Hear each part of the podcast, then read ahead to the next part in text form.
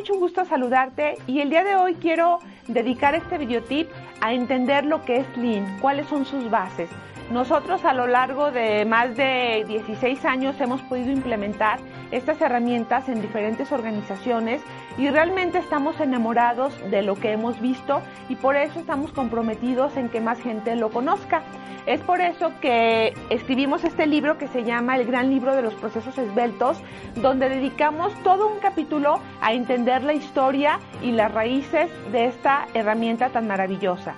Todo inició con Henry Ford a inicios de 1900, cuando él tuvo la visión de dar un coche o vender coches a todas las personas de América, porque en ese momento el automóvil era un producto de lujo y era algo muy caro. Y ya era caro porque se hacía de manera especializada, con procesos muy complejos, con gente también con un entrenamiento muy especializado, con una gran expertise. Y él viene con el paradigma de cambiar todo esto, de producir coches en masa que fueran hechos por personas no habilidosas y lo más importante fue, que eso es algo que a mí me maravilla, que él quería una línea de ensamble que tuviera un flujo continuo, que fuera precisa, que tuviera calidad y esto lo logró. De ahí, ya en 1926, él publica un libro y después eh, fundadores de Toyota y gente de esta compañía viene a Estados Unidos, conoce la filosofía y es cuando ya se le da una formalidad a todo lo que es Lean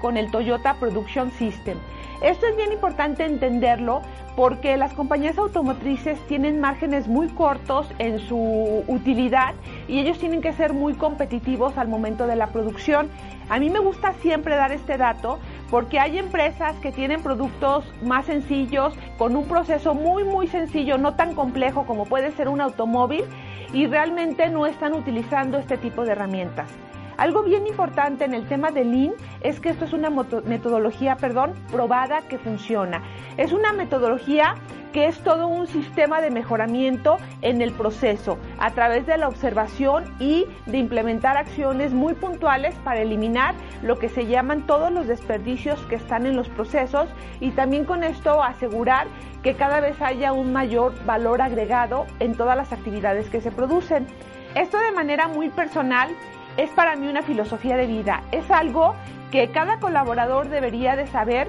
para ayudar a que las empresas sean más atractivas, rentables y competitivas. Algo bien, bien importante es que Lean permite también que las personas operativas de cualquier compañía o institución mejoren, porque muchas veces se les tiene nada más como obreros o como personal operativo y no se les permite aprender o aportar.